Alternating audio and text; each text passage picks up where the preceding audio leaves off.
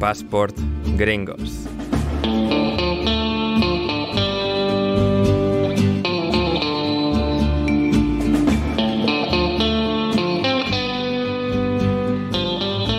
Bienvenidos a Passport Gringos, vuestro podcast favorito sobre deporte y cultura pop estadounidense. Hoy toca uno de nuestros más grandes episodios de todo nuestro recorrido como podcast. Hoy hablamos sobre Yao Ming, la gran muralla china, uno de los jugadores más especiales y más icónicos en jamás jugar en la NBA. Una fuerza de la naturaleza que nos dejó destellos tan asombrosos como un cohete despegando hacia el espacio. Fue a ocho ediciones de All Star, salió en anuncios, metió un montón de puntos y terminó, aún así, siendo uno de los mayores, lo que pudo haber sido de la historia del baloncesto. Esto es Paz por Gringos y junto a mí, Anderito Urralde, está mi compañero y copresentador de este podcast, es David Mosquera. ¿Cómo estás, David? Hola, Ander, ¿cómo, cómo estás? ¿Cómo estás? Sí, un podcast, hoy un episodio de altura. De altura. De altura, un episodio de, de altura, de gran tamaño, exactamente. Efectivamente, porque venimos a hablar pues de un, de un gran jugador que pudo haberlo sido mucho más por diversos factores que, que hoy ahondaremos, pero pues una, una, de esas caras más reconocibles de, todo lo que ha sido la, la NBA a lo largo de, de, su historia. Exactamente, así como una de las caras más reconocibles del mundo streamer, streaming, streamers, como se diga, que es eh, Virus un youtuber que compitió en la velada, no en la última porque estaba lesionado, pero se metió a combates semiprofesionales o, profesionales, es decir, que contaban para, para su récord y rankings y demás. Eh, acaba de ser eh, sancionado, se acaba de conocer que se dopó, dio 10 veces más de testosterona de lo que produce el cuerpo, lo que claramente es indicio de doping. Él lo asumió, dijo que fue un error suyo. Y acá viene lo, que decimos siempre, lo que venimos comentando últimamente. Eh, los streamers venían a salvar el fútbol con la Kings League. Se está demostrando que, bueno, que es un espectáculo que se fundamenta en lo que pasa fuera del terreno de juego entre presidentes con Piqué y demás en esos programas de debate estilo Sálvame, estilo Chiringuito y no en el terreno de juego. No lo salvaron. Venían también a salvar el boxeo los streamers con la velada y ahora resulta que uno de los más significativos, los más importantes eh, combatientes de, esa, de ese evento eh, se dopa. Así que nada, a ver ¿qué, qué, nos deparará, qué será lo próximo. Ah, y lo de Gref y compañía con esto de los impuestos, Andorra, las polémicas de, de la última semana. Así que a ver el mundo streamer, qué nos depara la semana que viene, qué, qué otra cosa van a romper. Efectivamente, efectivamente. No, no, son, son gente entretenida que, que, dan contenido. O sea, son creadores de contenido, sí. quieran serlo o no quieran serlo. Uh, no, nos van dando cosas y sí, sí, viene ahí virus al que yo no conocía de nada. O sea, es que más o menos estoy al tanto de la gente que existe, de Greg, tal, todo esto más o menos. Sé quiénes son, pero es que cada día hay uno, uno nuevo, más mm. estrambótico que el anterior. Y, y, da, pues, eh, o sea, se, da positivo por, multiplicado por 10, ¿no? Arroba sí. ciclismo 2005. Sí, um, que, lo que pasa es que ciclismo 2005 no creo que esté metido en el tema de, de streamers. No, yo, no, no, no, pero... Yo ahora que ya no streameo, de momento, que hace mucho tiempo que no prendo Twitch, puedo hablar de los streamers. Yo en su día fui streamer, ahora hace tiempo que no, pero puedo hablar de los, de los streamers.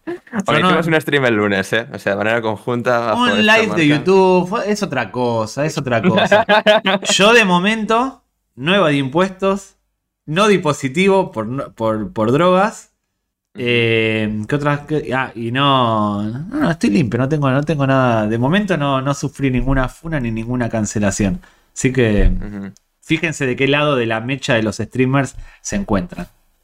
Uh -huh. Diposi sí, sí, sí. No dispositivo. No, no, no. Así que bueno, pues ahí está. David, un tío, un tío íntegro, un tío que, que, que no se dopa, que, que no tiene. Que no evade, no evade impuestos. No evade impuestos, que sepamos, que sepamos, pero. Uh, sí, sí. Yo vivo en Argentina. En Argentina en yo vivo en Argentina. Yo no tengo que tributar claro. en España porque vivo en Argentina.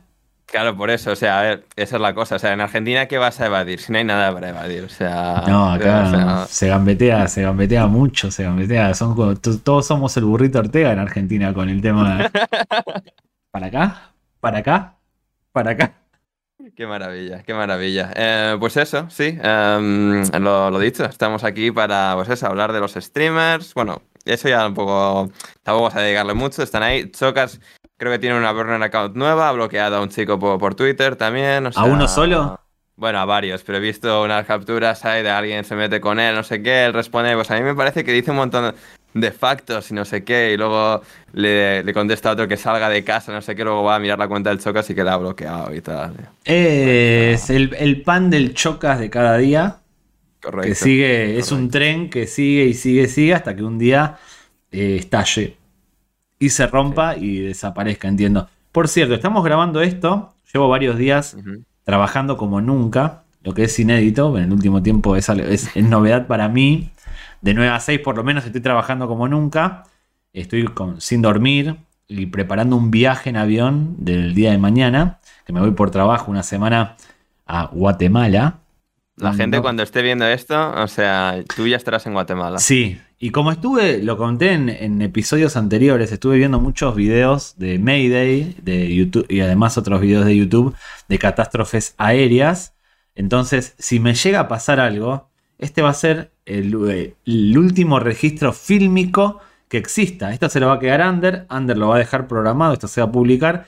Así que si me pasa algo, esto es lo último que van a ver eh, mío en redes. Este va a ser el, el recuerdo que, que, tenga. Si se estrella el avión, hasta que no encuentre mi cuerpo, ojo, no me den por muerto, porque puedo quizás sobrevivir a un...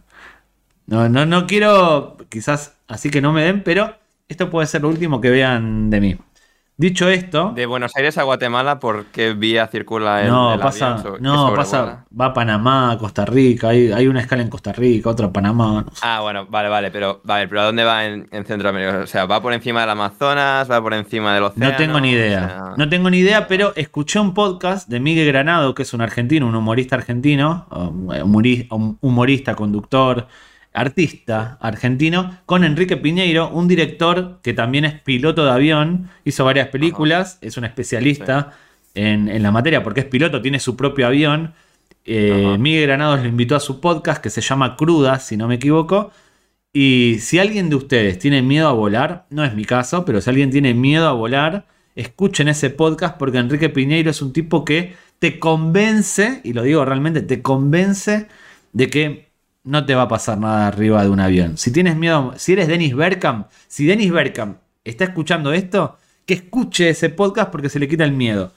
Hizo una analogía muy buena, Enrique Piñeiro, que dice que en el año 2017 no murió ninguna persona en accidentes de, de vuelos comerciales. Pero que en el año 2017, o lo compara con el año 2017, que murieron 257 personas cazando Pokémon. Es terrible el dato.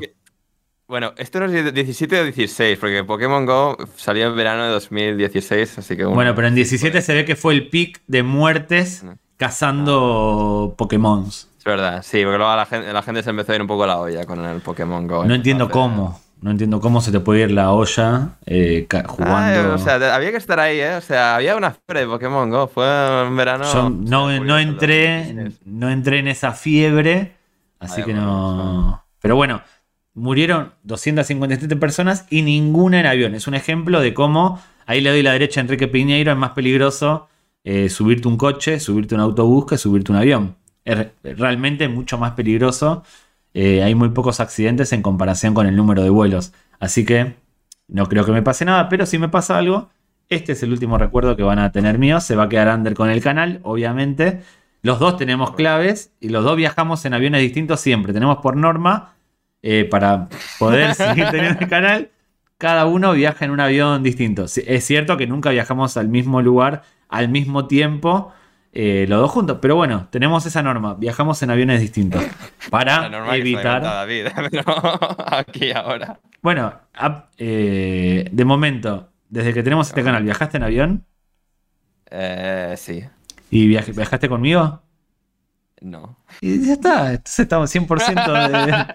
mañana, ¿viajás conmigo mañana? No, y bueno, no tomamos el mismo avión por una cuestión de seguridad. Si esto, si me llega a pasar algo, Ander va a tener que buscar a otro medio estadounidense para poder seguir Correcto. haciendo el canal. Y si le pasa algo a Ander, esperemos que no, yo voy a tener que buscar a otro medio yankee o medio gringo para poder seguir haciendo esto. De lo contrario, esto se baja la persiana y nunca más. Como nunca más se habló de Yao Ming. No, no, pero bueno, había que enlazarlo de alguna Ah, manera. bueno. Sí, sí, sí, no, a ver, como, bueno, pues nunca más volvió a jugar Yao Ming después, bueno, tampoco es cierto, después de su última lesión, la que terminó de cargarse su carrera, jugó tan solo tres partidos más, pero nunca una temporada más, ni volvió a pisar los playoffs. Yao Ming, que tuvo, bueno, pues nueve años de, de carrera al, al máximo nivel de, de la NBA desde el año 2002, que aterriza en, en Houston, hasta que se retira en el año 2011. Eh, Yao Ming, pues bueno, un jugador absolutamente especial, icónico, que pues no llegó pues, quizás a, a quizás ser de los mejores por, bueno, simple durabilidad, que no la tuvo al final por culpa de las lesiones, pero que durante el tiempo que brilló, brilló con mucha potencia. Más que por las lesiones, que sí es cierto, se tuvo muchas lesiones, por la altura. Es muy difícil que un jugador de 2.29, como medía Yao Ming, perdure. Porque ya esto es. No, no me voy a No, poner en modo cuñado, cuanto más alto, más probabilidad. es una- Es una, cosa, es- o sea, es consecuencia de la otra, es decir, lesiones por culpa de la, de, o sea, sí, en general medir 2.29, o sea, la fisionomía humana es la que es y bueno, pues cuando la, la estiras un poco de esa Sí, manera, sí. pues sí, o sea, eh, acarrea sus dificultades, de hecho eso también destaca uno de los, bueno, los grandes méritos de la carrera de Shaquille O'Neal, de lo Sí. exitosa y duradera que fue, que se retiraron en el, el mismo año, pero Shaquille debutó eh, siete años antes, algo así. mediados de los 90. Ya, no, que- ya, sí, sí, 95, por eso 94 95 me parece que debuta. 94, claro, 94 Shaq. 95 esos son 8 años más que, que Yao Ming. O sea, eran las dos grandes superpotencias de, de la NBA en esos años Sí. y bueno, de toda la, la historia. Jugadores de, de, eso- de esas medidas, de esos guarismos, ha habido muy pocos. Sí. Bueno, Aubameyang, o como sea, Aubameyang, como sea que se pronuncie, ¿cuánto mide? Buen, buen Banyama. Em, ¿Cuánto mide? Banyama es, debe estar, es, mu- es mucho más flaquito que estos dos. Buen, a ver, Pues debe Wembanyama. andar más de 2.15 seguro, me parece. Eh, sí, la Wembanyama está en 7, o sea, es un po- justo un poquito por debajo de Yao. Es esto, a ver, en centímetros 2.24. Un, un Uh, 5 centímetros menos que Yao, pero que Yao a- es joven. Hay que decir que a la edad de Aubameyang, ¿cómo es? Abembe. Víctor Wembanyama. Wemby. Le voy a decir Wemby. Wemby, Exacto. a la edad que tiene ahora, que debe tener 20, 21, entiendo, 21, 22, es mucho más hábil de lo que era Yao Ming a esa edad. Es otro tipo de jugador. No, y por eso hay tanto hype como Wembanyama. No ha habido Sí. nunca un jugador de esa altura con esa habilidad. tan hábil. Porque realmente, si lo vieron a Wemby, es muy hábil jugando. Yao Ming, vamos a hablar de él a lo largo de este episodio, era un poco. Tenía habilidad, pero era un poco más tosco. Era un, un No, jugador ver, un poco tenía más. habilidad para una persona, o sea, un jugador de, de, Claro. de esa altura. O sea, Sí. entre los mejores pivots, o sea, en cuanto a habilidad, sí, pero sí, bueno, man, es otra, es otra cosa. Y sí, Yao Ming es más pivot clásico, que pues tenía buen manejo y eso pues le, le permitió ser Sí. el gran jugador que fue durante los años que, que lo fue. Quiero ahora, al principio del episodio, eh, que piensen o que intenten recordar las estadísticas de Yao Ming. Y esto digo por qué, porque yo preparando esto, lo primero que hice obviamente fue ver las estadísticas. Yo a Yao Ming, no voy a decir si más o menos, pero yo lo recordaba como un pivot eh, no de los mejores de la liga, en el sentido, no era, mi, no era mi primera, mi segunda o mi tercera elección en un equipo de fantasía, por poner un ejemplo. Tampoco era malo, porque Yao Ming tenía, era, era bueno, jugaba incluso en los mundiales con China, era bueno, pero lo recordaba como unas estadísticas normales, promedio, 17, 18 puntos, 8, 9, lo recordaba así, como unas estadísticas ni buenas ni males, del montón. Yo quiero que ustedes lo recuerden qué estadísticas tenía Yao Ming. Y al final del episodio, o a medida que avancemos, decimos La las gente que lo deje ya en comentarios. Claro. En comentarios, que vaya. Por sea, poner un ejemplo. aquí. Pausa el episodio, meted unos números ahí, volved, volved a ver. Pongan me gusta, Y- pongan me gusta, me gusta y suscribíos si no lo habéis hecho ya también. Bueno, Sí, sí. si uno recuerda a Gasol, yo de Gasol tengo en la cabeza 21, 22 puntos, 9, 10 rebotes. Es, me viene Gasol y pienso eso. No, no estoy hablando de que sean esas, sino que me viene como un 20-10, 22, 23, 22-10, 21-10. Era bastante parejo Gasol en los puntos. Pero Yao Ming, sin embargo, me lo comparo con Gasol y en mi cabeza es menos que Pau. En cuanto a puntos, en cuanto a rebotes. Lo digo de verdad, ¿eh? pero lo estoy diciendo el recuerdo que tengo. La memoria a veces Sí. te juega malas pasadas. No sé si a ti te pasa, Ander. Eh, ¿Con la memoria en general o con Yao Ming? No, con Yao Ming, Gasol, si tú te pones a pensar en estadísticas. Sí, no lo sé, o sea, no, no solo pensar, no solo pensar como en términos estadísticos tan inmediatamente, pero consideraría jugadores similares, siendo Yao pues, un jugador de más impacto, más alto, más grande, más un poco en el molde de Shaquille O'Neal, pero que por durabilidad, por lesiones no fue tan constante, pero que en sus altos picos, yo que sé, sí que eran picos más altos seguramente que los de, que los de Pau, sí. Tú pre- si, hay, si tenemos que hacer un draft de fantasía, la mejor versión de Yao, la, la mejor versión de Pau, ¿a quién escoges? No, seguramente Yao. Segura, a ver, y de nuevo, Uy. gente de que sabe el baloncesto, pero pues que Yao es una figura más imponente, más dominante, ¿vale? Puedes decir que Pau tenía un poco más de mano, era mejor pasador y de Yo lo nuevo. un agarro a poco- Pau. Yo lo, lo elijo a Pau siempre. No lo sé, o sea, es que de nuevo Yao es que no llegamos a ver todo su potencial, fue muy limitado y, o sea, de nuevo, pico, pico, es que creo que Yao Ming eh, eh, está por encima también porque, o sea, se lesiona en una y su lesión definitiva es una serie contra Los Ángeles Lakers de Kobe y Pau en cuartos de final, donde la arrasa en el primer partido. Y creo que en el tercer partido de la serie se lesiona y luego ya los Lakers aprovechan y, y ganan sin estar ya en el equipo rival. Pero que, o sea, de nuevo es como ese siguiente nivel y no era tanto como Shaq, pero también Shaq es recordado como más que Pau. Y, Bueno, me. No, no, Jack, obviamente Jack está por encima de la mayoría, quizás de la mayoría de los pivots de la historia. No me quiero col- no me quiero colar, pero. no, en cuanto a dominancia no ha habido nadie como, como Yo- Shaq. o sea, Shaq es mi pivot, LeBron, Shaq es mi pivot. Antetokounmpo por físico y tal, pero... eh, me sorprende. Bill Russell tiene todos los títulos que tiene, pero nadie ha sido tan dominante como Shaquille. Me sorprende lo de que elijas a Yao antes que Pau. Acá me pongo en modo soy española que quieres que te gane, pero a mí Pau como jugador me encantaba porque además tenía algo que para mí Yao Ming no tenía, que era el carácter ganador. Yo creo que Pau Gasol era un tipo hiper mega competitivo que te Sí, daba pero un hasta que no plus. un equipo bueno, o sea, No, bueno, no iba, en los Memphis no iba a ganar, está claro, pero era el mejor de los Memphis y puso a los Memphis, esta frase típica de, de periodista de medio digital nuevo, puso a los Memphis en el mapa de la NBA norteamericana. Le de- de- puso a los Memphis en un lugar en el que solo su hermano fue capaz de eh, elevar, Marcasol, que es otro que también pondría por delante de Yao Ming. Yo. Pues, a ver, es que de nuevo, como carreras totales, sí. O sea, tomas el la carrera total de No, no, pero como, como en, la- en el prime. En los primes. Claro, por eso, en los primes. Sí, sí, por eso. Eso, eso, eso para mí es, cambia la ecuación. Para mí creo. Y de nuevo, sin tenerlo, sin tenerlos súper vistos a los dos, de nuevo. Y a ver, yo empecé a seguir en NBA en plan súper regularmente a partir de, pues, del 2012, después de ya o antes, pues veía de vez en Ah. cuando y tal, pero. Pero eh, sí, yo que sé, así por impresión general, pico, absoluto pico de quién es el que más en su superpotencia.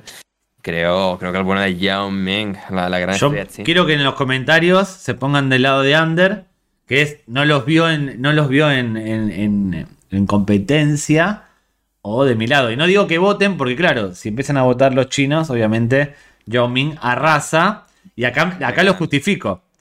Y Vamos- nuevo, épico, gente, no, no, no, lo hemos dejado, hemos dejado clara la distinción. No es lo mismo carrera, que ahí sí que es Pau y Mark. por No, no, incluso en pico. No, no, yo estoy con pico.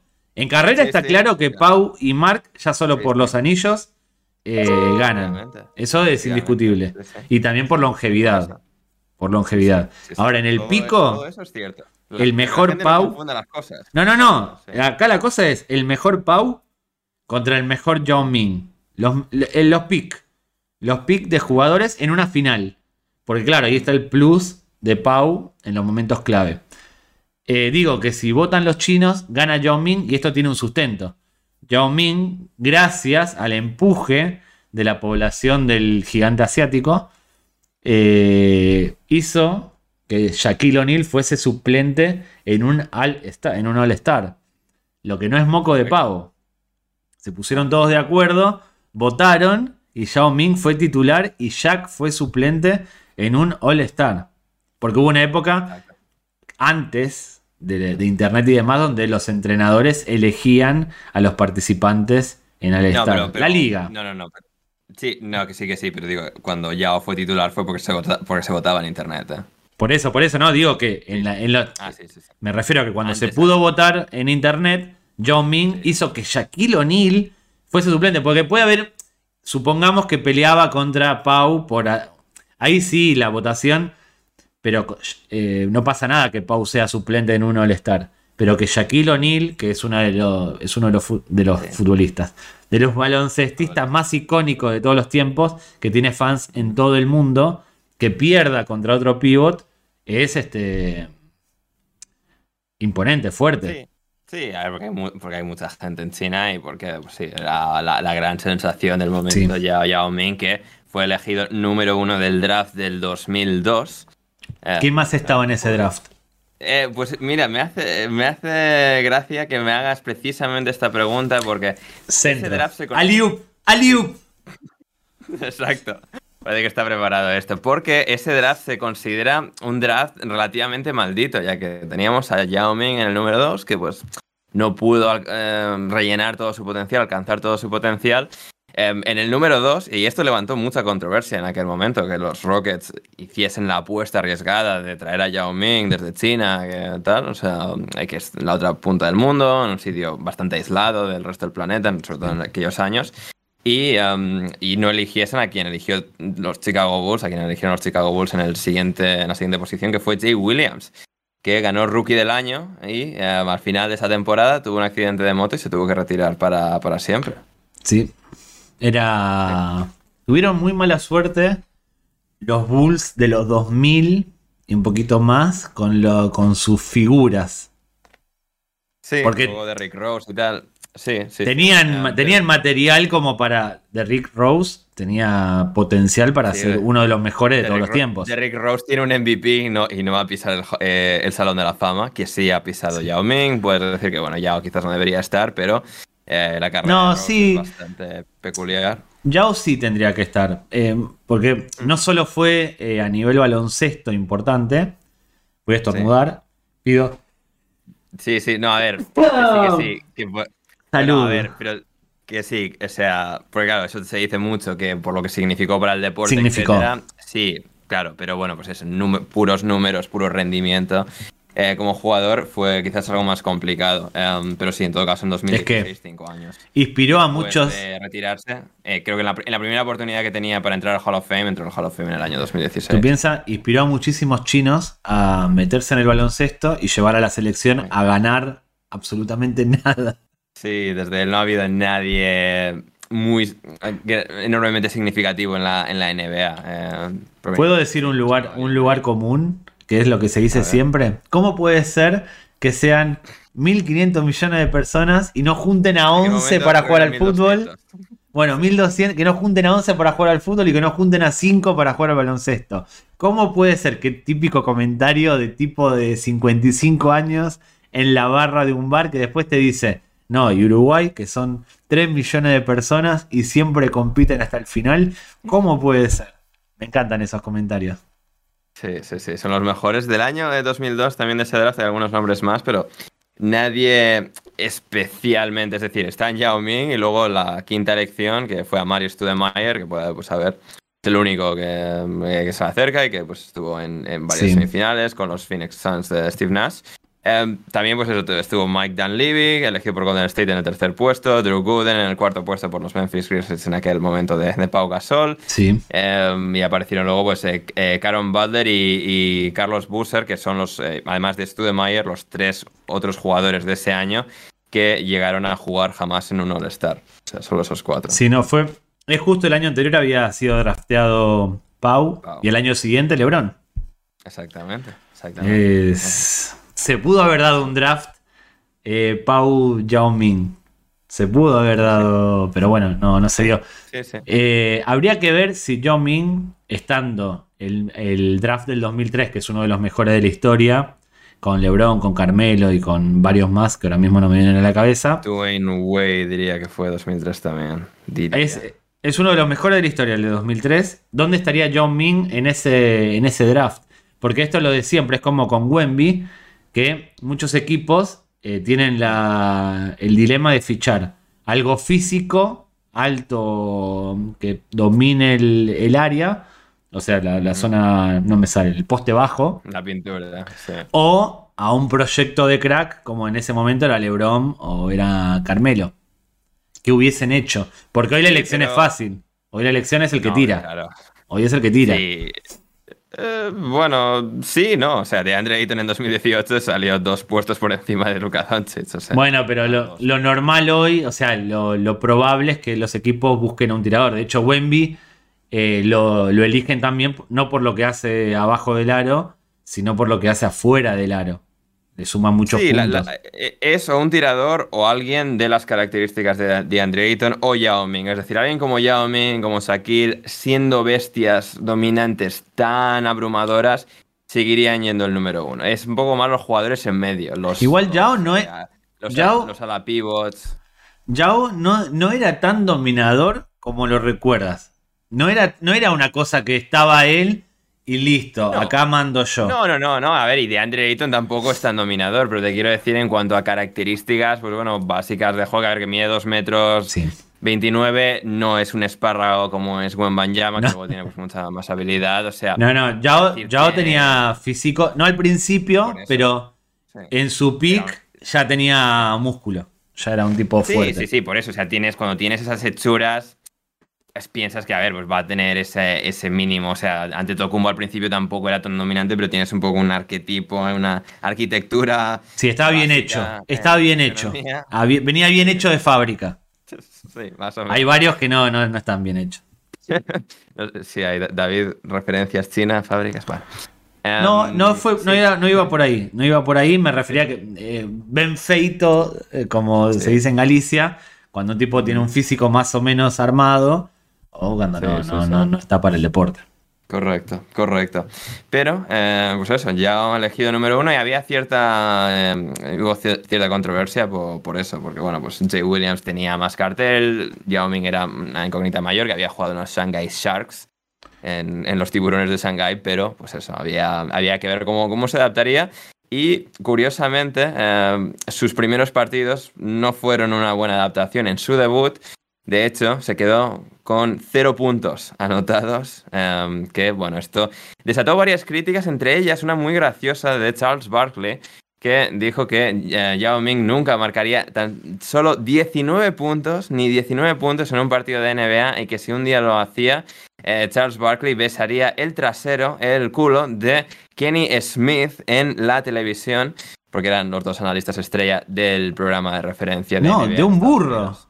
De un burro. No, era, de- era de Kenny Smith y que cuando marcó 19, Kenny Smith le dijo, no, vale, no besas el mío, besas el de, el de un burro. Ah. Y en televisión acabó besando el, el trasero de- del burro. Pensé que era un burro. Es buenísima. Eh, Hay una mítica foto de Charles besando el trasero de un, de, de un burro. Yo pensé que era de un burro, ¿no? De Kenny Smith. Sí, sí, o sea, iba a ser de Kenny Smith, pero creo que se lo cambiaron para, mira, pues, o sea, no lo tienes que besar a mí, se lo besas a, a- a este eh, dócil animal. Además estaban ahí cuando lo iba a hacer ahí tal, de mira, que, que le, va- que le va a dar la patada, que le va a dar, o sea, ahí la, la coz y, y no fue. O sea, Barkley es un y tipazo. Barkley- Sí, Es sí, un- sí, es sí, un sí. tipazo. Eh, Bueno, es un eh, muy hater de Yao Ming al principio, pero incluso Yao Ming se lo tomaba con humor. Es Charles Barkley siendo Charles Barkley, que le hacía gracia. Em, que pues, tuviese ese escepticismo en torno a, a Yao Ming al principio de, de su Pero carrera. es que pero eh, Sus primeros partidos habían, no solo el primer partido, sus primeros partidos primeros partidos. habían sido, pero malísimos, pero muy, muy malos a nivel estadístico y a nivel incluso de juego. Pero también hay que decir que era normal. Yao Ming venía de una liga como la China, que por aquel entonces, y me imagino que ahora también, no tenía nivel ni por asomo comparable a la NBA. No, pero sí, ni por asomo. Hoy en día es pues igual, está pues igual cerca de las europeas y tal, está un poco en esa misma esfera, eh, un poco por nivel de jugadores de NBA que van a jugar ahí y triunfan. Pero eh, sí, no, en aquella época no era. que no tenía rival tampoco. No tenía rival. Él no, en China no tenía rival. Realmente no tenía rival. Sí, sí, sí.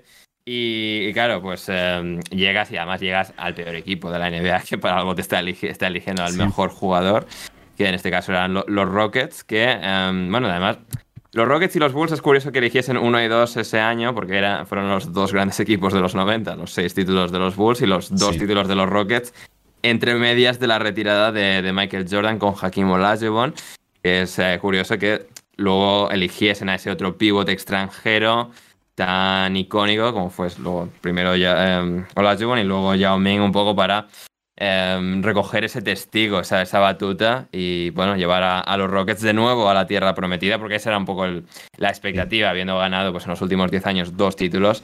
Eh, el objetivo era volver a, la cima de, la NBA gracias a, a, este prodigio chino. No, y a Tracy McGrady, que por aquel entonces estaba en su que, llegaría años después, sí, sí, y, formarían el, combo, el combo decisivo y que más acercó a los Rockets a, poder ganar. Esos primeros años, pues eso, construcción alrededor de Yao Ming, al principio fue suplente y creo que de nuevo creo, fue suplente hasta el noveno partido y una vez ahí hace clic y empiezan a jugar bien, a partir de ahí ya no volvió a ser suplente en toda su carrera. Pero ¿en qué año llega McGrady? 2003, ¿no? ¿En qué, año llega? Eh, no, McGrady le traspasan, si no me equivoco, de lo de Orlando Magic dos, tres años después. A ver qué año fue exactamente. Si lo podemos chequear. Ah, sí, ahora mismo eh, llegó, llegó, a ver, ¿qué año llegó McGrady a Houston? Para mí 2003 ya estaba en Houston. No, 2004, un año, es un año. dos o tres, un año después llega traspasado de los eh, Orlando Magic. Eh, en su mejor momento, o sea, en los Houston tuvo dos, tres años McGrady espectaculares, del qué bueno eres, y después de un día para otro, como Mendieta, puff, desapareció. Sí, un poco eso también entre lesiones y tal, un poco pues sí, al igual que con, que con Yao. O sea, a ver, sí que aguantaron más o menos esto hasta el año 2008-2009, que llegan a playoffs, que tuvieron la temporada anterior, las, las 7-8, tuvieron una, una, racha de 22 partidos ganando, o sea, 22 victorias seguidas. Eh, en NBA entre McGrady y, Yao Ming, pero bueno, lo que se lesiona Yao, se va lesionando Tracy, pues al final acaban un poco evaporándose en esos últimos años. Em, Estrellándose. Eh, como buenos Rockets. Efectivamente, como buenos Rockets. También eh, viendo el documental, y esto claro, no, no, lo he corroborado, pero, pero llega cuando los Rockets todavía tenían otra, um, otra paleta de colores en, en su camiseta. Y me llama la atención el, primer, el segundo año de Yao. Pasan ahí a vestir de rojo, como la selección china, eh, detalles amarillos en los trazos, en las líneas. La suplente. Un poco de vamos a aprovechar Chang Chang a ver y que, venga aquí el dinero. Es que la suplente era, eh, era el uniforme de China. Blanco con vivos rojos era el uniforme que por aquel entonces usaba mm. China. No sé si siguen usando esa, esa vestimenta. Sí, a ver, los colores rojos, o sea, rojo, blanco y amarillo son los colores de, China en, general. Y, sí, al final, pues eh, luego se, ese iconismo alrededor de Yao Ming, pues le, recuerdas, piensas y o sea, piensas más en la, en la, indumentaria que llevan los Rockets hoy en día y no la de su primer año, que es como así más a, tono azul, oscuro, etc.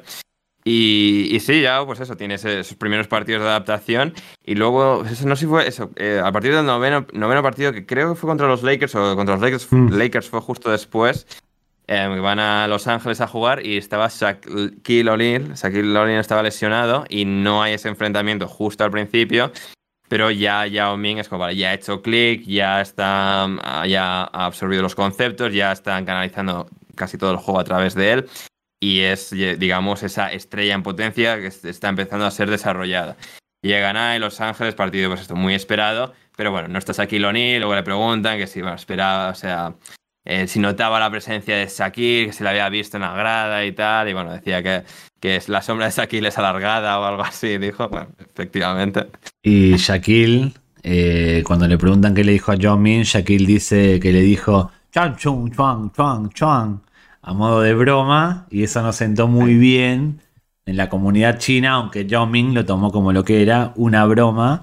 Y Jack, afortunadamente, en esa época no había cultura de la cancelación, no fue cancelado por ese por ese comentario. un, poquito, pero bueno, era Shaquille O'Neal, o sea, Hizo... muy, muy, grande tiene que ser la barbaridad para que te, para que te cancelen siendo Shaquille O'Neal. Igual en Estados Unidos, Jerry Lewis uno de los humoristas más grandes de nuestro país, eh, uno de sus personajes era hacía de asiático, hacía de, chino, eh, de una forma un poco que hoy no pasaría ningún filtro y provocaría que fuese totalmente cancelado. Algo así como lo que hacía Michael Scott en The Office con su personaje Ping, de imitar a un chino. Bueno, eso lo hacía Jerry Lewis. Y seguramente inspirado en eso, eh, Shaquille O'Neal hizo lo de Chan Chung Wan Chan Chan.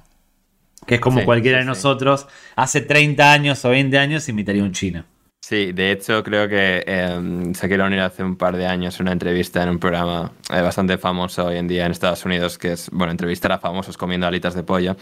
Em, dijo que eh, su padre, o sea, el padre de Shaquille O'Neal no le sentó bien, no le pareció bien esa insolencia tan ofensiva que Shaquille dirigió hacia Yao dije, o sea, a ver, deja de hacer el subnormal, o sea, y trátale con respeto y luego a partir de ahí, pues bueno, hubo muchos enfrentamientos, luego el esperado enfrentamiento entre ellos dos, creo un par de meses después en Houston, em, con los dos frente a frente, Shaquille O'Neal sobre, sobre el parque. O sea, llegó un poco a esa, a esa altura, a esas expectativas, porque claro, era el gran acontecimiento y en China hubo, o sea, audiencia masiva a las diez y media de la mañana para, para ver ese partido eh, entre Shaquille O'Neal y Yao Ming, porque eran dos, o sea, absolutas eh, fuerzas de la naturaleza de más de dos metros veintipico para eh, medirse frente a frente y, a ver, porque Shaquille ya era la estrella contrastada con varios anillos y Yao Ming el que venía a, compartir ese, ese foco del estrellato.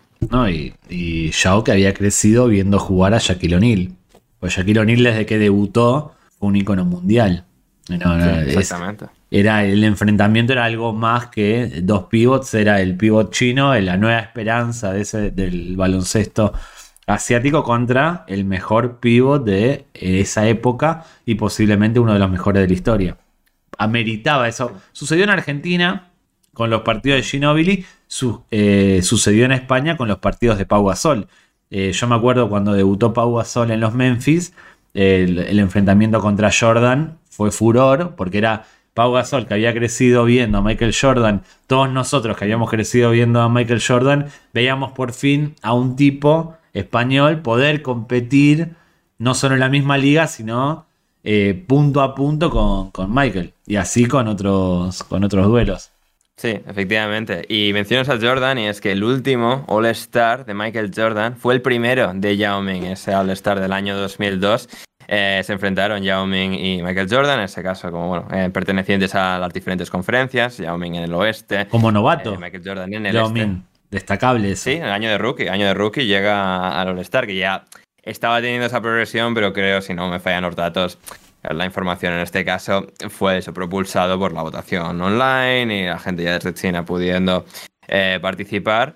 Y bueno, pero, pero si ya, como, como decía, pues eso, eh, ya ya estaba, pues eso, ya es el número uno de los Rockets, ya está empezando a tener grandes números, ya está empezando a ser el líder, la, la, gran estrella del equipo. Y digamos, pues bueno, todo eso, aupado por, por todos esos factores, le llevó al All-Star y él comentaba ¿no? que ese, primer año del All-Star, que luego jugaría otras siete ediciones, un total de ocho ediciones, que no está nada mal, aunque la última fue como un poco plan homenaje. Em, pero em, él comentaba que bueno, fue, o sea, absolutamente, em, ex, o sea, acabó absolutamente exhausto porque eso era ir a Atlanta, el último año de Jordan, todo, o sea, había muchísima prensa, era pues, un, torbellino mediático todo, y que, pues, o sea, querían hablar con él todo el mundo, o sea, micrófonos, cámaras encima de él, de manera eh, constante, constante de él y su, y su intérprete, su traductor del primer año, que, que, bueno, que también, o sea, hicieron un documental y tal, y que él eh, también, pues eso fue parte trascendental en ese primer año de, de Yao Ming, para eh, bueno, que tuviese una adaptación más, fácil y que su nombre lo tenía que apuntado eh, Colin Pine, Colin Pine que, bueno, fue pues eso, eh, su sombra prácticamente, pudiendo pues, ayudarle a, su adaptación a un país pues completamente nuevo, ya teniendo pues nociones de inglés muy muy básicas, porque pues esto viene de un lugar muy lejano, donde no hay quizás tanta recepción, sobre todo en aquella época de la cultura, el, el entretenimiento, la exportación de entretenimiento de Estados Unidos. Y eso también pues, fue, fue muy importante en ese, ese primer año de, adaptación donde los Rockets casi, casi al final no, pero casi llegan a, playoffs. Sí, igual hay que decir una cosa que Joe, durante toda su carrera en la NBA, si bien eh, a nivel deportivo el tipo cumplió Acá de ninguna manera estoy diciendo que Yao no haya cumplido, sino que cumplió, fue uno de los grandes. que, no, que no se engañe, está insinuando. No, no, no, no. Fue uno de los grandes jugadores de su época. Esto es cierto, esto es un facto, como se dice ahora. Siempre tuvo un cierto empujón mediático, eh, no solo por lo que representaba, que era un jugador chino jugando en Estados Unidos, sino también por ser un jugador alto, muy alto. O sea, eso lo ayudaba. Había, un, había una cosa de a ver qué hace ahora John Ming. Eh, parte del morbo de sus enfrentamientos con Shaquille y con, con otros pivots era ese, un tipo alto que físicamente levantaba el brazo y llegaba a, la canasta, que hacía contra otros. Tuvo cierto beneplácito de la prensa, algo así como Messi en la MLS, que es como, bueno, vamos, a, vamos, vamos a seguirte el juego. Lo tuvo John Ming, que era un tipo muy tranquilo, eso hay que decirlo, que no era... Si hubiese tenido otra personalidad, supongamos, si hubiese sido como Rodman, hoy estaríamos hablando de uno de los grandes eh, mitos de la NBA. Si tuviera una personalidad así con, con cierta malicia o picardía, John Min hubiese trascendido mucho más de lo que trascendió. Pero era muy tranquilo, era un tipo muy, pero que muy tranquilo. Muy tranquilo. Hasta cuando se enfadaba era tranquilo. Porque tuvo algún enfrentamiento con jugadores. Y era muy tranquilo.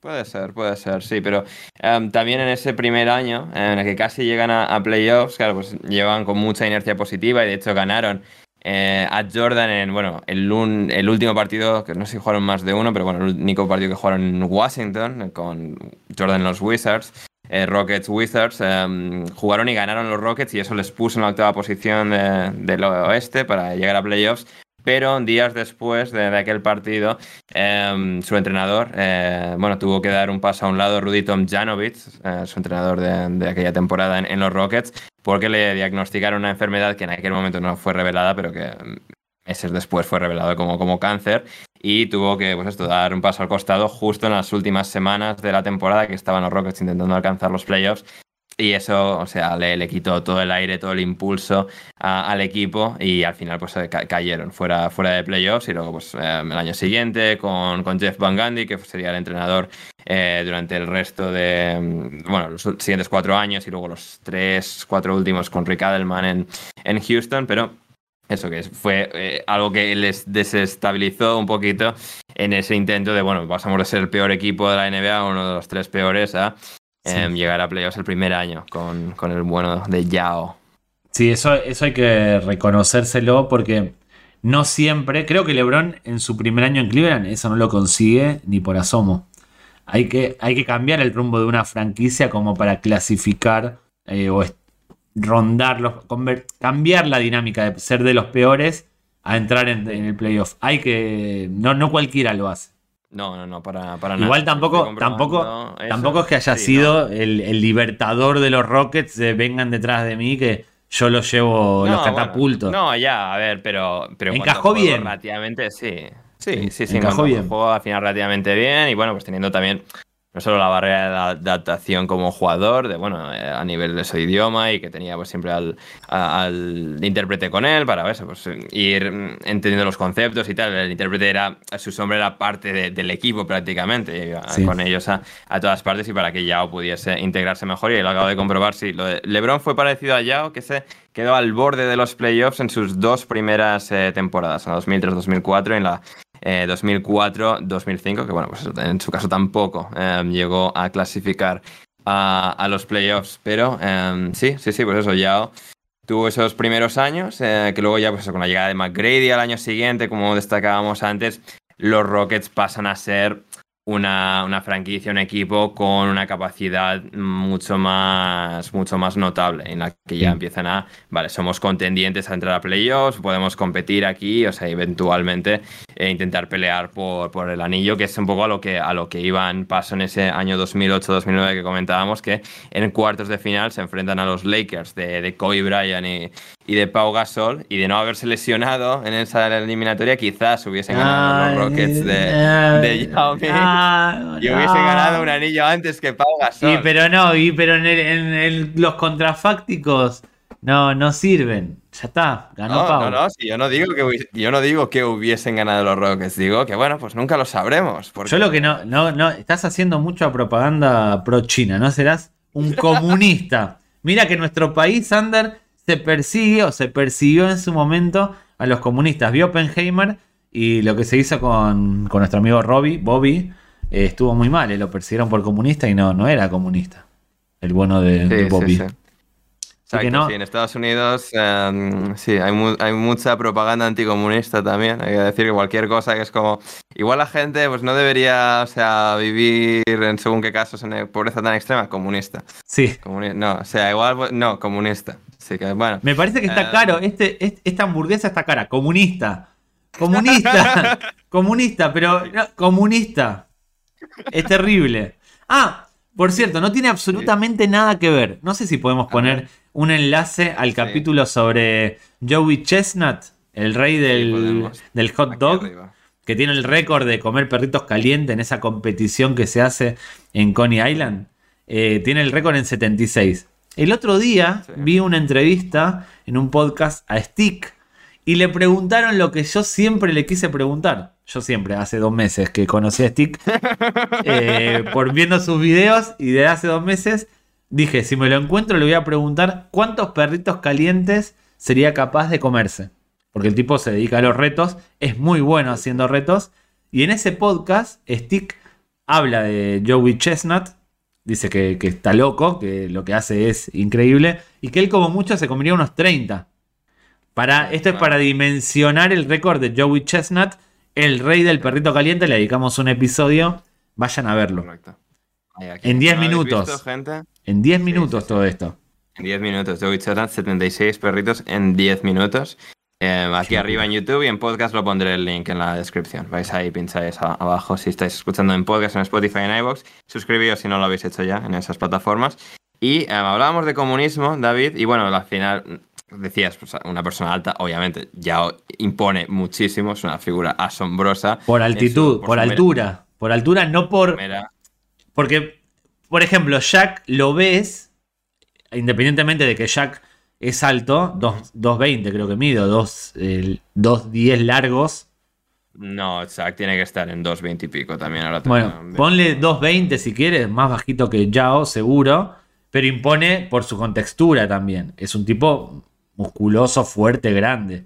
Yao al pues tenía- principio... Tenía, razón, eh, do- 2.16, Zack, o sea que eran 2.20. pero Bueno, vi, 2.16. sigue siendo. Es el 2. dos David o dos Sander, no sé. Es mucho. Correcto. Lo tendría que ver así. Sí. Pero bueno, es un tipo que te impone también por su contextura.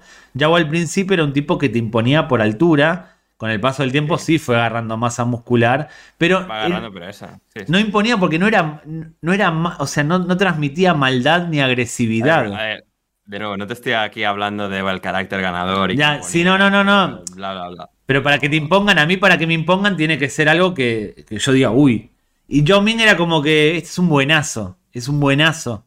No, no, no, no. En todo caso, a lo que iba, eh, Yao Ming con sus 2,29 de altura, eh, pues era una figura que atraía mucho por, bueno, destacar, obviamente. Destacas y destacas mucho. Y hablábamos de comunismo y de capitalismo, ¿no? Pues eh, Yao Ming, obviamente, aprovecharon, o sea, el tirón que tenía eh, como me- mera figura. Y bueno, pues empezó a hacer anuncios de, todo tipo y empezó a ser una figura culturalmente más conocida todavía de lo que ya era dentro de los parámetros de- del deporte. Hizo anuncios em, para Apple, uno así muy gracioso en un avión con Yao Ming y justo al lado Bernd Troyer, que era el enano de los, de los Austin Powers, una persona bajita de los Austin Powers. Em, que era, o sea, el leitmotiv de aquel anuncio era, o sea, Apple es tipo de persona Espera, espera que se, se te, se- que es, se te eh, entrecortó. Repite eso, pues se, se Sí. entrecortó. Sí, sí, no, decía que, em, que era, Apple era para todos, básicamente. Con, o sea, de personas desde el tamaño de Bernd Troyer hasta Yao Ming y salían ahí en la misma fila de un avión, por ejemplo. Hizo anuncios para Gatorade y también uno para, em, para Visa, para las tarjetas de crédito Visa, que sé que te gustan mucho, David, que eres un gran eh, usuario, un gran utilizador de, de tarjetas de crédito Visa. Sobre todo esa atención al cliente. Gran atención al cliente en Visa. Lo mejor que tienen, la atención al cliente. quieren patroci- si quieren patrocinarnos, que escriban al email en la descripción. Em, pero, eh, pues eso, también hacía ese anuncio que era una frase que luego pues, tuvo un cierto iconismo dentro de, de la cultura em, sobre, o sea, si podía pagar con em, un cheque. Y luego pues, eh, la chica, la dependiente, le respondía yo, o sea, como señalando a un cartel que pone detrás no se admiten cheques y dice yao, no, yao, yo no, o sea, porque yo en plan yo, te hace como expresión yao, no, yao. Y bueno, el anuncio gracioso de, de Visa. Y eso un poco refleja lo que fue eso, su impacto también cultural y luego también incluso en la cultura del meme, David. Eh, Sí, por Dios. Su, su impacto eh, con un meme, o sea, sobre todo a principios de los, de los 2010 que, que De realmente no, de antes. De antes, de No, la. 2000 el, no, el origen es 2009, ¿eh? Bueno, mirar. pero me refiero, e- Sí. esa cultura de memes es la de páginas. No, tú no la vas a sí, sí, conocer. eso sí, eso sí, pero digo, el meme de Java en concreto sale del 2009 a los Sí. años posteriores. Pero me- me refiero de la familia de memes, de ese mundo de memes, sí, sí. de finales de los 2000, de la década del 2000, con eh, la página española Cuánto Cabrón. No sé si la, la, vi- la consumieron alguna vez en una página de memes del estilo de Ming, que en una conferencia de prensa se ríe y empezó a ser usada esa foto dibujada en blanco y negro como sinónimo de eh, me, da, me da igual, como cuando te ríes de algo que no te, que no te importa. Bueno, Mm. eso había una página española que se llamaba Cuánto Cabrón que popularizó ese tipo de memes. Había muchos, pero el de Yao Min fue uno de los primeros, uno de los más populares. Y un ejemplo de la popularidad de Yao Min es que aparece en Los Simpsons. También. Ya aparecer en Los Simpsons automáticamente te pone en un lugar eh, dentro de la cultura pop norteamericana. Messi, estoy seguro de que va a aparecer dentro de poco. Si no apareció ya, digo si no apareció ya porque no, consumo Los Simpsons actuales. Me, suena Cristiano. No, veo los Simpsons actuales. No veo los Simpsons Ah, actuales. Pero si no aparece ahora en el Inter Miami, no aparece nunca más. Ujú. Y debería aparecer porque ya está viendo un impacto en la cultura pop con Messi en Estados Unidos. Pero no es. No vamos a hablar de él. No Vamos a hablar de él ahora. Sí, Sigue metiendo goles. sí, sí. Sigue metiendo goles. Y va a ser que. goles. Va a ser que el Inter Miami, como dije yo, con, un- con nada, con un poquitito, gane el, el triplete. El tripit. Van, van, se va a encontrar un nuevo. no. Ah, Ahora es tripit. Ahora el triplete futbolero se va a decir tripit, como ganar Bueno. eh, tres en fila. Tripit. Claro. Tripit. Eso te iba a decir, que eso, claro, en Estados Unidos no existe el concepto triplete porque... Bueno, tampoco existe el concepto hay- soccer, no existe el fútbol en Estados Unidos. Llega Messi, impone, dice esto es el fútbol y ganar un triplete es un tripit. Es un tripit. Es un tripit. Ahí tenéis a David Mosquera. Em, sí, la MLS, la Leagues Cup y la Conca Champions. Va a ganar todo. Y la Youth Cup, cuatro. No, bueno, en- en eso, entonces son cuatro. Porque Tetraplit. finales de- Tetraplit. Vale, sí, sí, porque también está la Copa local, la Copa del Rey de Estados Unidos también, la US Open Cup, que es- están en semis de final, semifinales ya, o sea, están semis. Eh, Inter Miami. um, Bueno, Yao Ming, Sí, sí, sí. ¿ganó algo? sí. Eh, a ver, David, no, no, no todo no se trata de ganar, se trata sobre los amigos que hacemos por el camino, como el tipazo que era Yao Ming. Pero hay una cosa que no dijimos de su juventud, de su nacimiento, porque los padres de Yao Ming no son eh, excesivamente altos, son un matrimonio normal. No, eh, para China eran increíblemente altos los dos. ¿Cuánto O sea, medían? Creo que el metro noventa y pico, algo así. Ah, bueno. Estaba metro ochenta y algo, pero claro, Yao es como en plan, súmale 30, 40 centímetros más. Creo que era algo así. Los dos se dedicaban a... O sea, se dedicaban. Jugaron de manera amateur, o bueno, como de manera olímpica con, con China a, Sí. baloncesto, en tanto masculino como en femenino. Hubo un momento en el que se rumoreó, en Estados Unidos hay algo que nos gusta, son las conspiraciones, son esas historias descabelladas que lejos están de ser ciertas, que China había inventado, un había puesto en marcha un proyecto para hacer que los que nacían en ese país creciesen como Yao Ming. Era, hubo gente que dijo que estaban diseñando un plan para conquistar el baloncesto, algo que obviamente no tenía ni pies ni cabeza, porque Yao Ming hubo uno solo.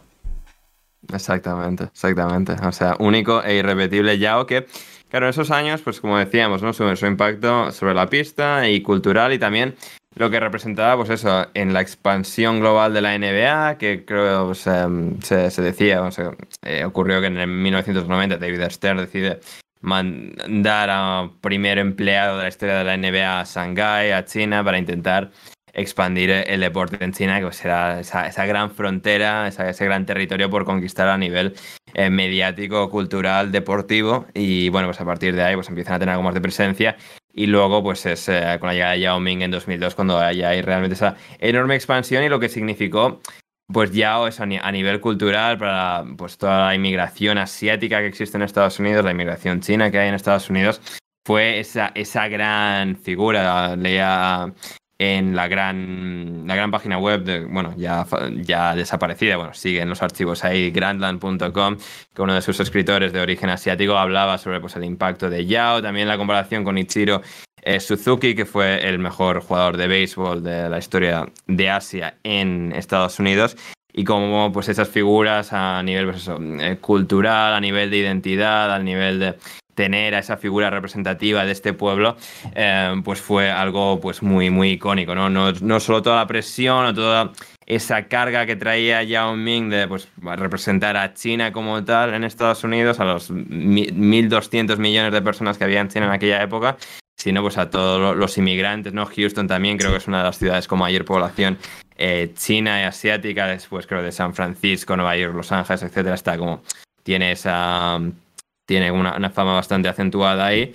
Y, es eso, todo lo que significó en Houston para la ciudad tener una figura como Yao Ming, un deportista de, ese, de ese calado, de esa identidad, que le empezaron a dedicar canciones, que realmente movía a, la gente y que hizo que los Rockets pues, recobrasen esos, esos picos de popularidad que tuvieron con Olajuwon en los 90, ganando los títulos, pues con Yao tuvieron eh, tres apariciones en, en playoffs, si, mal no recuerdo. En una, no, pues, creo que más, ¿eh?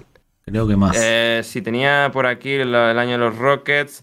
Eh, si llegan a playoffs con Yao, una, dos, tres, cinco, sí, cinco, fueron no, no tres, sino cinco. Eh, perdieron en la primera ronda de las primeras cuatro apariciones contra los Lakers, los Mavericks, los Jazz dos veces y luego finalmente en 2008 por fin ganan una eliminatoria de, playoffs y, superan a, los Portland Trail Blazers para caer finalmente sin Yao en los últimos partidos. ¿Qué hubiese pasado con Yao los siete partidos? Ganaron los Lakers en Eres de siete. con Yao Ming y estos ¿qué hubiese sido si eres como Álvaro Velasco con España en los mundiales? Así como Álvaro dice que España debería tener cinco mundiales, tú dices que los Rockets deberían tener, no sé si anillos, pero sí semifinales o finales de la conferencia podría, sí, podrían, podrían, haber ganado esa eliminatoria que fue hasta, hasta el último suspiro, ya sin, sin ya sobre la pista. Hay, hay, una cosa de lo que decía yo que em, tuvo más impacto, quizás cultural o social, o a nivel cultural, de cultura pop, que deportivo, porque al principio, cuando debutó, lo vimos antes con sus pobres estadísticas de 2, 3 puntos por partido, que no, no agarraba una eh, corrió el riesgo de ser ridiculizado y de hacer quedar mal a todo un país como el chino, como China. Mm.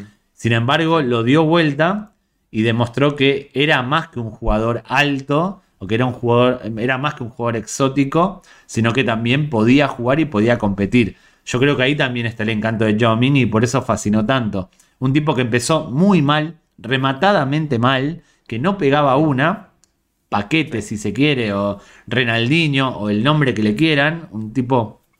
Saber empatar.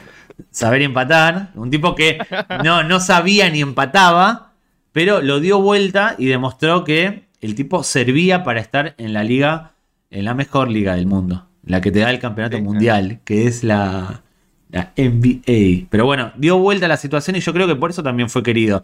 Si hubiese empezado bien, supongamos con 10, 12 puntos, quizás no hubiese enganchado tanto. Quizás en dos, tres temporadas cambiaba de equipo, iba militando de un lado a otro. Pero yo creo que la gente de Houston lo, adoptó como suyo. Dijeron, bueno, estuviste acá mal, empezaste a crecer, te empezaste a enforzar, empezaste a dar vuelta a la situación, te queremos. Sos, un, sos, ganador, vení, vení con nosotros.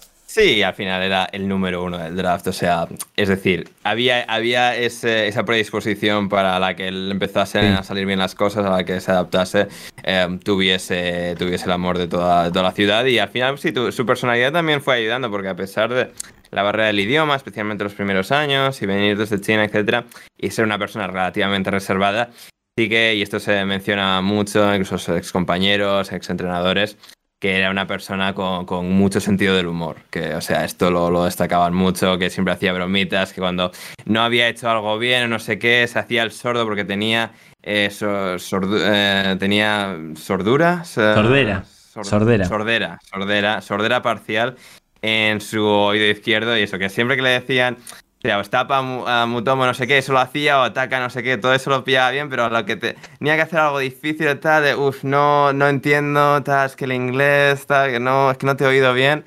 Y, y como que sea, como ese lado más humorístico, más chistoso que, que tenía, hizo, pues eso, le hizo adorado también por sus compañeros, por sus entrenadores, y el propio pues Jeff Van Gundy, que fue su segundo de los tres entrenadores que llegó a tener, eh, destacaba eso, que al final era como personalidad y trabajador y era pues, eh, el jugador modélico y que pues al final la, la, pena final eh, definitiva de que no pudiese pues, alcanzar todo su potencial por, por esa lesión que sufrió en aquella eliminatoria contra los Lakers, que diagnosticada inicialmente como em, como esguince de tobillo que resultó ser una fractura em, interna del hueso del pie que luego eh, se agravó tal y luego pues solo volvería a jugar tres partidos más en, los dos años siguientes, se perdió la siguiente temporada al completo y luego volvió para tres partidos más antes de retirarse eh, entre, o sea, solo cuatro semanas, un mes después de que se retirase Shaquille O'Neal, que al final, em, carreras distintas, la ya mucho más corta, acabaron eh, eclosionando, acabaron tuviendo su final definitivo en el mismo, mismo mes de 2011. Sí, varias, varias cosas. Eh, Sordura es el cura que se disfraza de monja y asalta el pabellón de las novicias. Ese, es Sordura. Segunda, haciéndome el periodista de medio digital, eh, Chef Buck Gandhi, además de haber sido un entrenador que lo marcó deportivamente, fue como un padre para Yao Ming. Me gusta, viste, siempre suele decir eso, que el entrenador es como un padre estos clichés, estas frases hechas son brutales. ¿eh? O sea, y esa es una de las mejores. Fue como un padre. En el sentido de más utilizadas, definitivamente de las peores. Pero, o sea, la gente le gusta subirse a esa burra. Es terrible.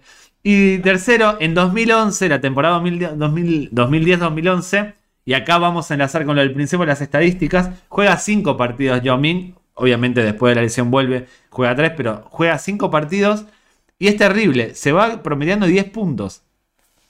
Lo que no es, un, no, es malo teniendo en cuenta que estaba completamente roto. Ya estaba en sus últimos momentos. 10 puntos en la NBA eh, es una cifra alta. hay que marcarlos, sí, Hay que marcarlos. Y lo que decía al principio, cómo recordaban a Yao Ming, el tipo tuvo temporadas, la mejor temporada, la 2006-2007, que promedió 25 puntos. Promediar 25 puntos en la NBA en los 2000 estaba a la altura de Kobe, de Shaq ya no tanto, o sea, en la primera mitad sí, pero en la segunda no tanto, de McGrady, de Iverson y de tres o cuatro más. de LeBron, obviamente. Novitsky, sí. Ni, Gasol, por ejemplo, no. Garnett, sí. No, Gasol todavía no. No, no, o sea... Eh, habría que ver una clasificación, de hecho, no sé si lo podemos ver, una clasificación de promedio de esa de puntos. A ver si ahí estoy. Esto no estaba preparado, pero no importa. No, no, sí, sí, pero. Eh, Fíjate si la encuentras. de anotadores de 2006-2007. Sí, de 2006-2007. de Yao también algo que destacaba mucho. O sea, que destacó, es decir, en su totalidad, esos siete años que estuvo jugando de manera, o sea, más o menos eh, seguida, con sus lesiones entre medias, pero digamos, no los, los, dos últimos años, sino 2002 a 2009, fue el pivot que más puntos anotó de toda la NBA. Nada, o sea, ni Saki, que estuvo jugando esos mismos años, ni Dwight Howard, que apareció también en esa época, ni ninguno de los otros. Vale, que Duncan o Garnett o Novitz, que eran considerados a la pivots y no juegan de pivot puro y tal. Pero eso, que en la posición de pivot puro de número 5, eh, Yao era el que, el que, fue el que más puntos anotó de, de, toda, de toda la NBA durante esos siete años. sí, sí. Eh, es algo que, realmente no, o sea, no, no hacía casi nadie. Mira, tengo aquí los puntos anotados de la temporada en 2006-2007. A ver, bueno, puntos totales tenemos a Kobe en primer puesto con 2.430. Eh, luego eso, le seguían Gilbert Arenas. Pero en promedio no hay, no, no tienes el promedio. Tengo, a ver, estoy aquí, iba con, o sea, puntos Porque jugó 48 partidos, ya. Obviamente ahí pierde mucho. Claro, Sí, sí, sí, ahí está. A ver, tengo por aquí, a ver si tengo los promedios. Sí, a ver, points per game teníamos a Kobe. Sí, sí, a ver, teníamos a, a Kobe y. y ¿Cuánto Kobe? ¿Cómo es la 31,6 Kobe. Eh, o sea, bueno, es que Kobe es Kobe, sobre todo en aquella época, seguido por Carmelo, Gilbert Arenas, LeBron James. Pero di los puntos, di, eh, di, si lo tienes ahí, di nombre y punto. 28,9 Carmelo, 28,4 Gilbert Arenas, 27,3 eh, LeBron James, Michael Red 26,7, Ray Allen 26,4 y a Yao le encontramos, ¿dónde le encontramos? A, Yao, espera, claro, estoy aquí, ¿cuánto me habías dicho que era Yao? 25. 20. Solo temporada regular. Claro, solo temporada regular aquí, claro, no sé por qué no me está saliendo, si no, sé si es un promedio de todos los puntos anotados, no, pero Carmelo no estaría segundo, claro, ¿por qué no me sale aquí? No, igual eh, sirve para, no hay tantos, top 10 debía estar. Eh, sí, era top 10, sí. En, los, en, playoff mantuvo ese año en los playoffs en 2007, jugó 7 partidos, 25,1, o sea, mejoró su cifra lo que ahora los que mejoran su cifra de puntos en playoff suelen ser jugadores importantes. es, lo difícil es mejorar en playoff. Ahora, John Min jugó en temporada regular 486 partidos, promediando durante los 7 años que estuvo en la NBA, 19 puntos por partido, 9,2, 9.2 rebotes, 1.6 asistencias y casi 2 tapones por partido. Es mucho, cifras menores a Pau Gasol, pero su pico de 22, 25, 22, esos años en, el, en la cúspide de su carrera son muy buenos. Sobre todo para un tipo de su envergadura. Y esto no es difícil ser bueno con esa altura. Mm. En la NBA, cuando tienes 12 años y juegas en una liga infantil, obviamente vas a destacar, pero en la NBA la altura te hace que pierdas el tamaño no es todo, David. no, en, la NBA, no. En otros aspectos de la vida, tampoco. Pero bueno. lo de. Hay que saber, hay, que, hay que saber usarla. Efectivamente. más puntos que Pau esos siete años, ¿eh? Pibos porque Pau Sí, pero fíjate la carrera. ¿Quieres comparar? Voy a. Vamos a ver la temporada 2006-2007 de Gasol. Por lo pronto, más partidos seguro. Vamos a ver la temporada, la mejor temporada de Yao Ming. La mejor temporada de Yao Ming. Ni, siquiera necesito la mejor temporada de Yao Ming. De 2002 a 2009, Pau Gasol no marcó más puntos que Yao Espera, no, no, espera, espera. La... mejor temporada de Yao Ming. Espera, no, tú me, me, sacaste a bailar. Yo estaba con un cubatita tranquilo viendo cómo bailaba la gente. Me agarraste del brazo y me sacaste a bailar. Bueno, bailemos. Correcto. La mejor temporada de Yao Ming, estamos de acuerdo, 2006-2007, promedió 25 puntos por partido y casi 10 rebotes eh, por partido también. Gasol en la temporada 2006-2007 estaba en Memphis, tuvo más rebotes 9,8, tuvo más asistencias 4,6 y tuvo menos puntos 20,4. En Memphis. En Memphis. No, no, eso iba a decir, o sea, a ver, que estoy aquí el ventajismo de que Yao Ming en esos siete años ningún pivot marcó más puntos que él, Pau incluido, pero eh, obviamente jugaba en un mejor equipo que eran los Houston Rockets, a diferencia de Pau que solo fue traspasado a los Lakers en febrero de 2008. Claro, los Memphis, esto para los más jóvenes, con Marc Gasol dieron un salto de calidad, obviamente, pero no, no hicieron Pau por Marc. Con Marc llegaron un par de jugadores que le dieron ese salto de calidad. Cuando... Sí, o no, obviamente, necesitas a, más de uno. Y claro. O sea, en 2014 es cuando, sí, creo, bueno, 14, 15, 16, pero diría que en 2014 cuando Don Antonio Spurs los Grizzlies llegan a semifinales, a la final del oeste, con Margasol, Zach Randolph, Tyson Prince, Tony Allen, Mike Conley. Y consiguen hacer frente a, los Spurs, es lo más lejos que han llegado nunca los Grizzlies, desde que se fundaron en Vancouver en los 90 hasta, hasta el día de hoy, pero, pero ahí han estado. Sí, sí, sí, pero bueno, de todas formas, nuevamente, ya en los comentarios habrán dicho que prefieren a Pau Gasol, obviamente, un tipo, la leyenda del baloncesto. espero que haya emojis de la bandera de España. no, no, no lo digo, no lo digo porque sea español, porque eh, si me dices, por ejemplo, entre John Ming y Manu Ginobili, también te elijo a Manu Ginobili en un draft de fantasía. Si me dices Tony Parker o John Min, te elijo a Tony Parker. Me dices Dirk Nowitzki o John Min, te, elijo a Dirk. Dirk. Eh, Yao Ming, yo te digo, yo lo vi y eh, si bien sus estadísticas están ahí, son superiores a las que yo recordaba, no me parecía tan influyente en el juego como otros jugadores. Pero es una opinión mía. Ponte, ponte, el, ponte, el, partido número uno de la serie contra los Lakers que arrasa a Kobe y a Pau Yao Ming con los Rockets. Me puedo poner el partido número uno de su carrera en la NBA también. Y vamos a y compensamos. También. No, pero, pero, estábamos comparando picos. No estábamos comparando ni carrera total ni nada. Ahí tienes el pico de Yao Ming contra los Lakers. Bueno, pero. En, las, en los cuartos de final. ¿Tú dices comparar picos porque estaba la Marodón? ¿O por otra cosa? ¿No? No. Estaba la Marodom, creo, en ese, en ese equipo Correcto, de los Lakers. En aquellos Lakers, sí, sí. Y de bueno, hecho, ahí, ahí tienes los eh, picos. La Marodom fue el jugador al que los Rockets querían, al que los jugadores de los Rockets querían en el 2002, de traspasada Yao Ming por la Marodom. Que, o sea, que este, este va a ser, que este no.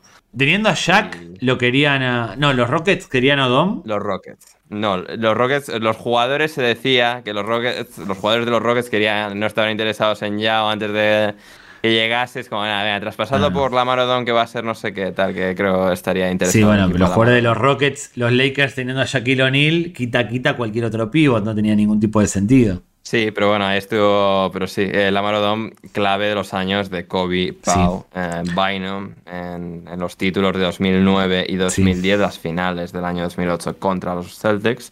Sí. Sí, sí, ahí estuvieron eh, batallando durante aquellas temporadas.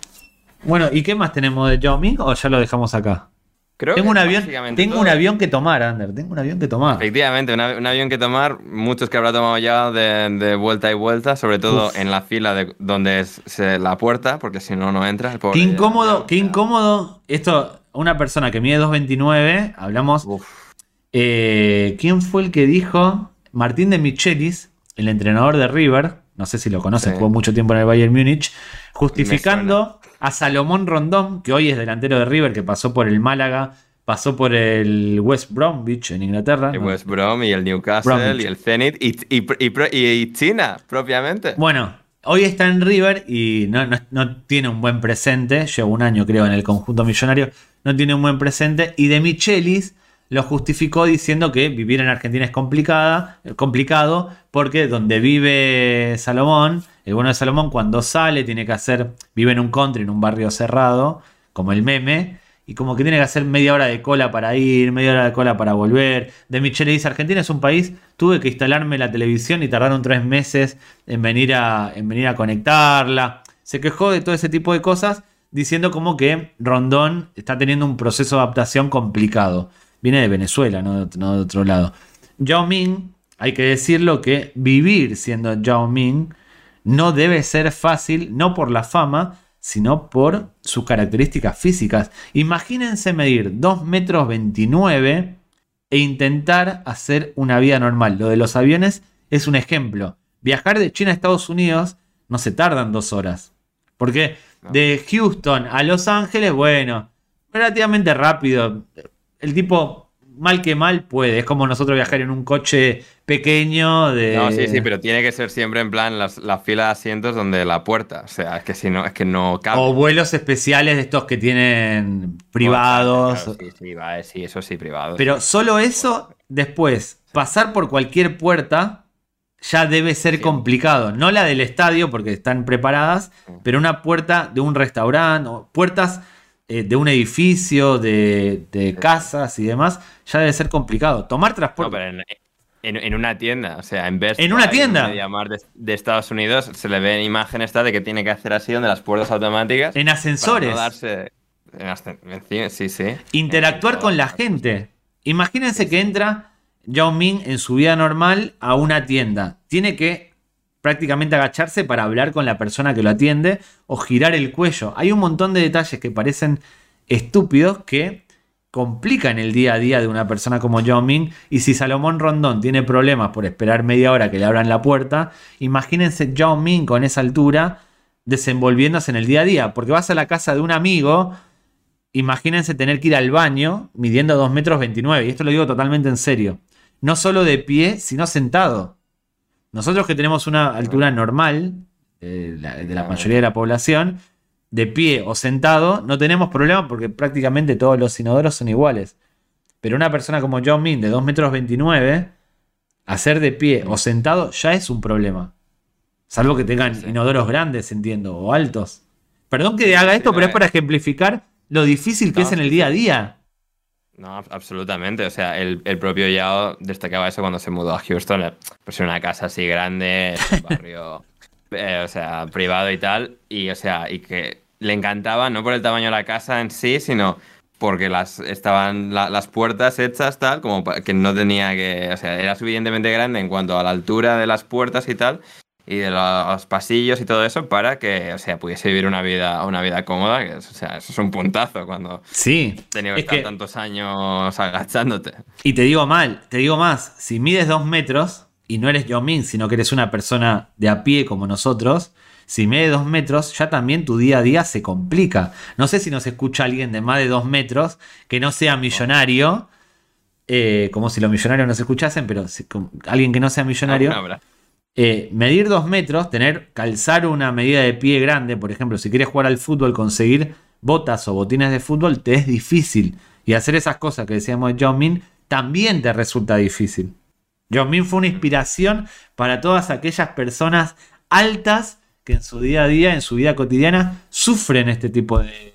¿Cómo se dice? De. Contra. No me sale la palabra. Contratiempos, exactamente. Contratiempo. Quería terminar de una forma elegante, pero me trabé y terminé estrellándome como, como Kobe cuando. Nos pasa a todos. Como las esperanzas de los Rockets en aquellos playoffs contra los Lakers. Em, ya, bueno, comentar que ha sido eh, político en. Miembro del comité de consultoría política de parte de.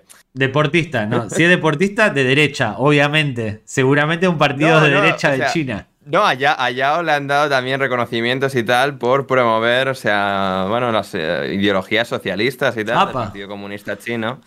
Y. Bueno, sí, pero ahí. Sí. ya, sí, a ver, en China puede haber ciertos asteriscos, pero eh, sí, pues eso, miembro de básicamente el gobierno chino desde el año Em, desde el año que tenía por aquí apuntado, desde el año 2013 hasta el 2018, que, em, que dejó su, su, cargo. Y bueno, pues eh, desde entonces se ha, se ha, graduado en, ha sacado carrera de, económicas de la, una de las universidades de, de Shanghái, tiene em, una, una winery, una vinería de vinos, tiene... Como Iniesta. Viñedos. Como Iniesta, como Iniesta, que también tiene una vinería vinería en, Napa Valley, en el norte de California. Tenía, al menos en su momento, un restaurante en Houston. Eh, compró los Shanghai Sharks eh, también em, al principio. O sea, es decir, ha sido alguien bueno, con, muchos intereses más allá de, la pista de, juego. Jeff Van Gundy, su exentrenador, también mencionaba esto, que era pues, una persona con muchas inquietudes y pues lo ha desarrollado en su padre. era como un padre. Era como un padre, chef. Efectivamente, era como un padre eh, en la NBA Jeff Van Gundy. Y bueno, pues Yao Ming ha expandido sus horizontes y también dentro de la Asociación China de Baloncesto creo que también eh, ejerce algún tipo de rol de, importancia. Así que bueno, pues estos son un poco los años y vivencias de, Yao Ming en su carrera como, como deportista, como político, como, como todas estas cosas. Eh, el gran Yao Ming, el, año de Yao. El año de Yao. O sea, tienes Sí, años de, todo en China, el año de Yao Ming. Espero que estés pensando lo mismo que yo y te despidas de la misma manera que me voy a despedir yo de este episodio. Espero que haya esa simbiosis. Yo me voy a despedir de una manera muy particular y espero que me estés entendiendo. Despídenos, despídenos y yo hago el saludo. Espero que estés pensando lo mismo que yo. No lo sé, tengo miedo. Pero, eh, pues eso, gente. Eh, este ha sido el episodio de hoy. Volveremos muy pronto con un episodio. Si no se cae el avión. Si no se cae el avión. David vuelva vaya y vuelva de Guatemala. Aquí nos tendréis la semana que viene. Eh, suscribíos en YouTube si nos escucháis en YouTube. Dad like a este vídeo comentario de lo que sea que hayamos comentado, eh, dadnos vuestras impresiones, en Spotify, en iVoox, lo mismo, comentad, dejadnos cinco estrellas, like, eh, reseña de cuánto os gusta eh, este podcast. Y poco más, poco más. Seguidnos a, todos, ambos en Twitter, arroba Hoffman yo, David arroba Ronaldinhos, Pas por Gringos, en TikTok, en Instagram, en, en Twitter. Ahí estamos. Y, ya está. Creo que esto es todo. David, muchas gracias. Muchas gracias, Sander. Nos despedimos con Chao, chao. Jauh, jauh.